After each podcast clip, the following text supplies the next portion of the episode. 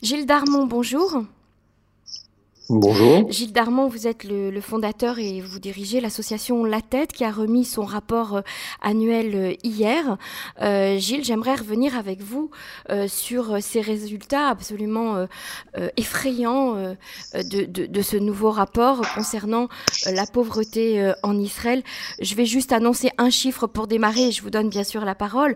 vous annoncez que 143 000 familles sont passées dans l'insécurité alimentaire. Est-ce que vous pouvez un petit peu nous, développer ces chiffres et puis cette augmentation euh, fulgurante qui, bien sûr, euh, euh, est due en grande partie à la, crise économique liée au coronavirus bien évidemment, ce, rapport alternatif pour la, sur la pauvreté que nous publions pour la 18e année consécutive est sans doute le rapport le plus difficile que nous ayons eu à, a publié. Euh, les chiffres de l'impact social du corona sont sans précédent et je dirais quasiment historiques dans l'histoire du pays parce que euh, euh le, les, euh, les, proportions de cet impact et la dimension de cette crise sociale auquel nous sommes confrontés est, est, est totalement inédite et malheureusement, je dirais euh, bien plus euh, bien plus grave que les pires prévisions que nous avions pu avoir au début de la crise euh, du corona. Et vous citiez le nombre de 150 000 familles nouvellement en situation d'insécurité alimentaire, mais je dirais que c'est qu'une partie de cette catastrophe sociale auquel nous sommes confrontés, puisque d'après le dossier, le rapport alternatif de, de l'organisation La Tête, nous avons notamment mis en évidence le fait que c'est plus de 422 000 familles euh, qui se trouvent désormais en situation de, euh, euh de difficultés financières, de metsuka kalkalit comme on dit en hébreu, mhm. de nouvelles familles. C'est-à-dire que si vous avez, euh, si on porte un regard sur l'ensemble de la société israélienne, eh bien c'est plus d'un million 100 000 familles qui se trouvent en situation de euh, Metsuka Kalkali, d'insécurité euh, euh, économique. Donc je dirais que euh, quand on arrive dans de telles proportions, c'est que vraiment nous sommes dans une situation qui est, je dirais, extrêmement dangereuse quant à la cohésion sociale du pays, qui requiert une situation qui requiert un investissement massif du gouvernement. Et malheureusement, euh, quand on voit ces chiffres, eh bien, on s'aperçoit que euh, malgré les efforts euh, qui ont été conséquents, soit du gouvernement, eh bien, nous n'avons pas réussi à éviter cette, cet électrochoc social pour la majeure partie de ce pays-là. Et c'est bien, c'est bien le problème et c'est bien le, la difficulté que montre euh, ce rapport. Euh, si on prend notamment la question de la pauvreté, eh bien, euh, on a euh, une explosion des chiffres de la pauvreté aussi, puisque c'est une augmentation de pratiquement 9 points. On passe de 20% de la population à plus de 29% mhm. de la population vivant en situation de, de pauvreté.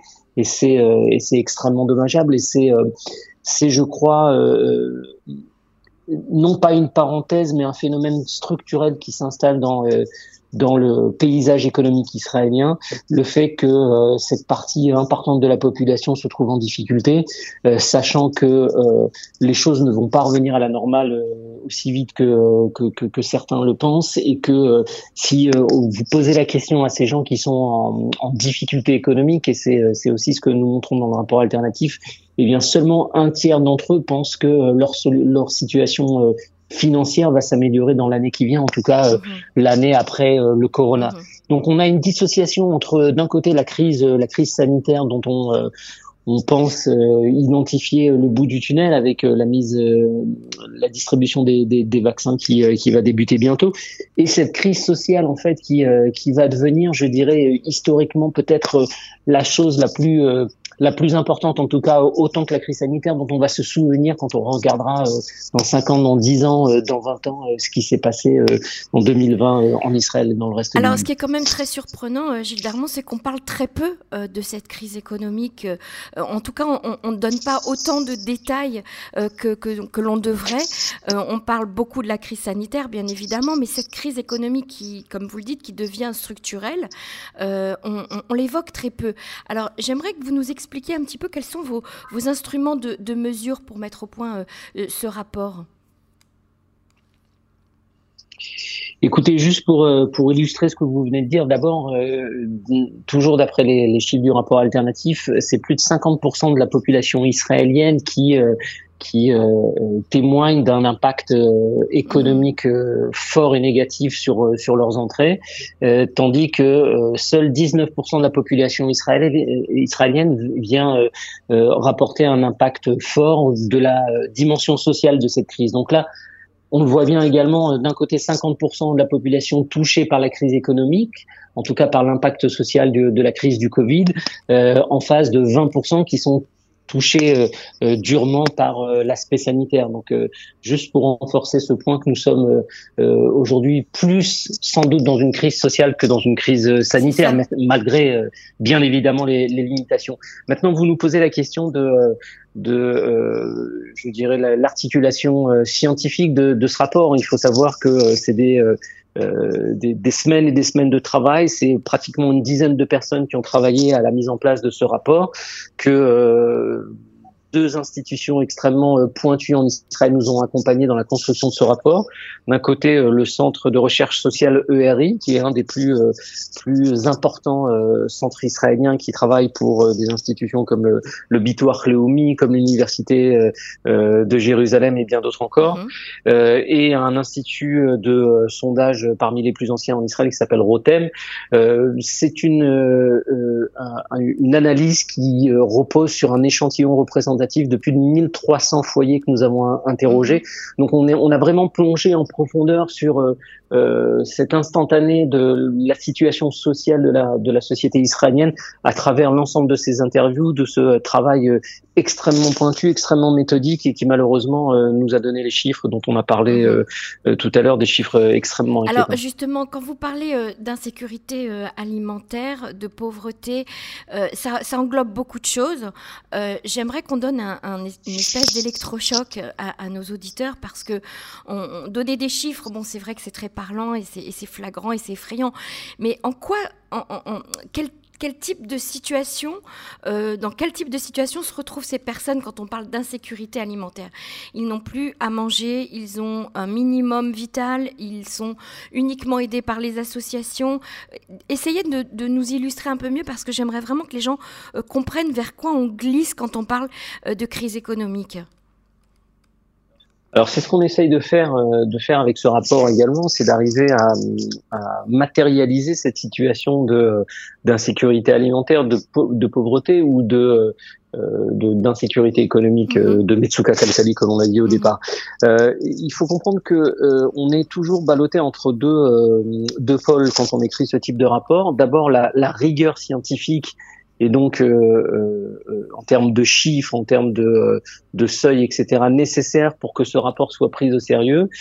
Et euh, dans un deuxième côté, comment éviter l'aridité de ces chiffres? Si on prend la question de l'insécurité alimentaire, en fait, euh, il faut être clair, personne ne meurt de faim en Israël. Nous ne sommes pas, euh, c'est d'ailleurs un vocabulaire que nous n'utilisons pas mhm. à la tête, on ne parle pas de, de faim, on parle d'insécurité alimentaire. Malheureusement, l'insécurité alimentaire pour nos, nos, nos 600, 650 000 familles en Israël, donc en situation aujourd'hui d'insécurité alimentaire, parce qu'on parle de 150 nouvelles 150 000 nouvelles familles qui se sont ajoutées. Mm-hmm. Mais si on prend l'ensemble du phénomène aujourd'hui, c'est plus de 656 000 familles qui sont en situation d'insécurité alimentaire. Eh bien, pour la plupart, c'est euh, ça vient euh, mettre en valeur une difficulté d'accès à des denrées alimentaires euh, nécessaires. Alors, c'est si on parle notamment, puisqu'il y a plusieurs critères, et je m'excuse par avance d'être un peu trop technique, mais au, au sein de cette insécurité alimentaire, il y a ce qu'on appelle l'insécurité alimentaire sévère qui, euh, elle, touche euh, euh, c'est 34 000 nouvelles familles qui sont en situation d'insécurité alimentaire sévère et avant la crise, nous étions à 250 000 mhm, mhm. familles. Eh bien, c'est des familles qui vont devoir sauter un repas. C'est des familles qui vont ne, qui ne vont pas pouvoir manger à leur faim. C'est des familles qui vont dépendre des, des soupes populaires ou des associations caritatives. Mais comme vous le savez, une association caritative, qu'est-ce qu'elle peut faire? Elle va apporter une solution pour un repas, elle va apporter une mhm. solution pour euh, une partie de la famille, mais euh, on est très loin malheureusement de couvrir l'ensemble des besoins alimentaires d'une famille, clément plus que le centre de leur alimentation. Alors euh, ça donne ça donne cette fameuse image des, des frigidaires vides, ça donne cette fameuse image d'une mauvaise alimentation. Mal équilibré. Ça donne des enfants, qui vont à l'école, à l'école, voilà, c'est ça. sans prendre de petit déjeuner, bien mhm. évidemment. Et, et, je dirais que la crise du corona, si on parle des enfants, elle a mis elle a accentué cette détresse puisque l'État avait quand même mis en place des mécanismes de euh, de soutien alimentaire des enfants avec ce programme qui s'appelle Azana l'école Yeled qui était euh, euh, qui est extrêmement ambitieux et qui permet de donner un sandwich ou un petit petit déjeuner à l'ensemble des, des enfants qui en feraient la demande dans les écoles. Et eh bien comme ces enfants sont aujourd'hui confinés au sein des familles, et eh bien les budgets alimentaires de ces familles explosent et c'est une charge supplémentaire sur le maigre budget familial qui mm-hmm. va accentuer les difficultés économiques et la gestion du du budget euh, familiale qui est déjà fortement sollicité. C'est ça. Donc, euh, on parle vraiment euh, de situations très très limites au niveau alimentaire.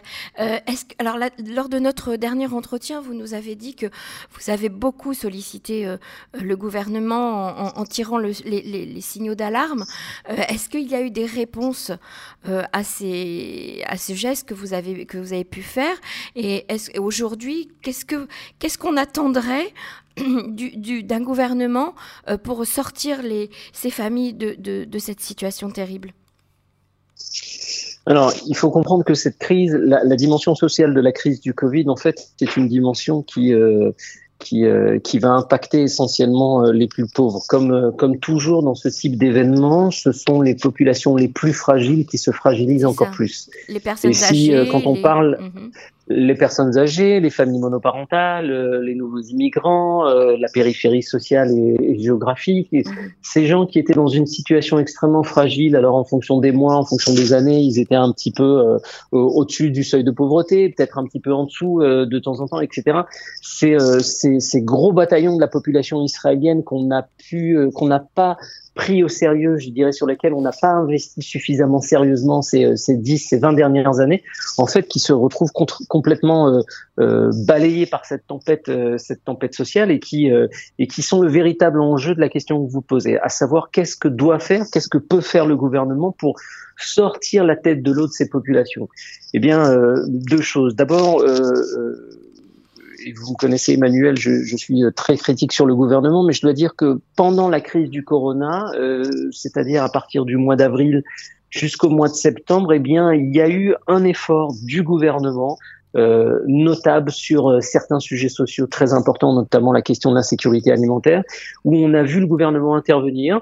Euh, bien évidemment pas suffisamment à notre goût euh, en face des besoins, mais je dirais qu'un début de prise de conscience du système gouvernemental que c'est aussi sa responsabilité de traiter un sujet comme l'insécurité alimentaire. Mhm.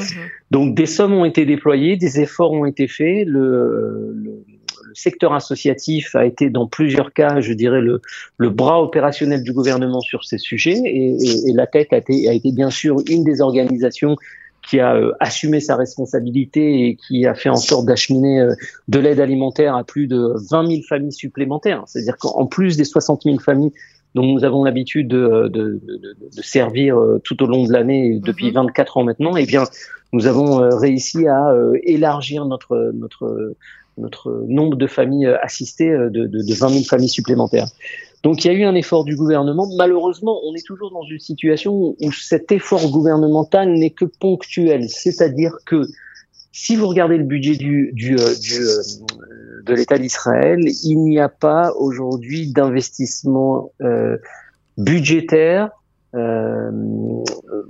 sur une base annuelle sur les questions d'insécurité alimentaire. Mhm. Chaque année, il faut que le secteur associatif euh, se euh, relance dans une espèce de guerre de position avec euh, les autorités compétentes, que ce soit le ministère du Trésor, que ce soit le ministère des Affaires sociales et parfois le bureau du Premier ministre, pour que euh, chaque année euh, des hauts fonctionnaires puissent euh, se poser la question de la pertinence d'investir sur ce sujet-là mhm. et d'arriver à la conclusion que oui, effectivement, il faudrait aider. Donc c'est pas un automatisme en fait, hein, c'est pas pas du tout. C'est ça. C'est pas du tout. C'est pas un automatisme, c'est pratiquement, je dirais, de la chance ou le fait que certaines associations comme la Tête, à un moment ou un autre, vont trouver le bon discours, vont mhm. trouver la bonne personne à qui parler. Et c'est et c'est terrible parce que la philanthropie israélienne, les associations comme comme la Tête et, et nos partenaires, les 180 associations locales qui distribuent en direct aux, aux, plus nécessiteux, eh bien, elle, elle, investit chaque année pratiquement un demi milliard de shekels sur les sujets d'insécurité alimentaire. Mhm. C'est c'est tout à l'honneur de la société civile israélienne, mais nous nous trouvons bien seuls.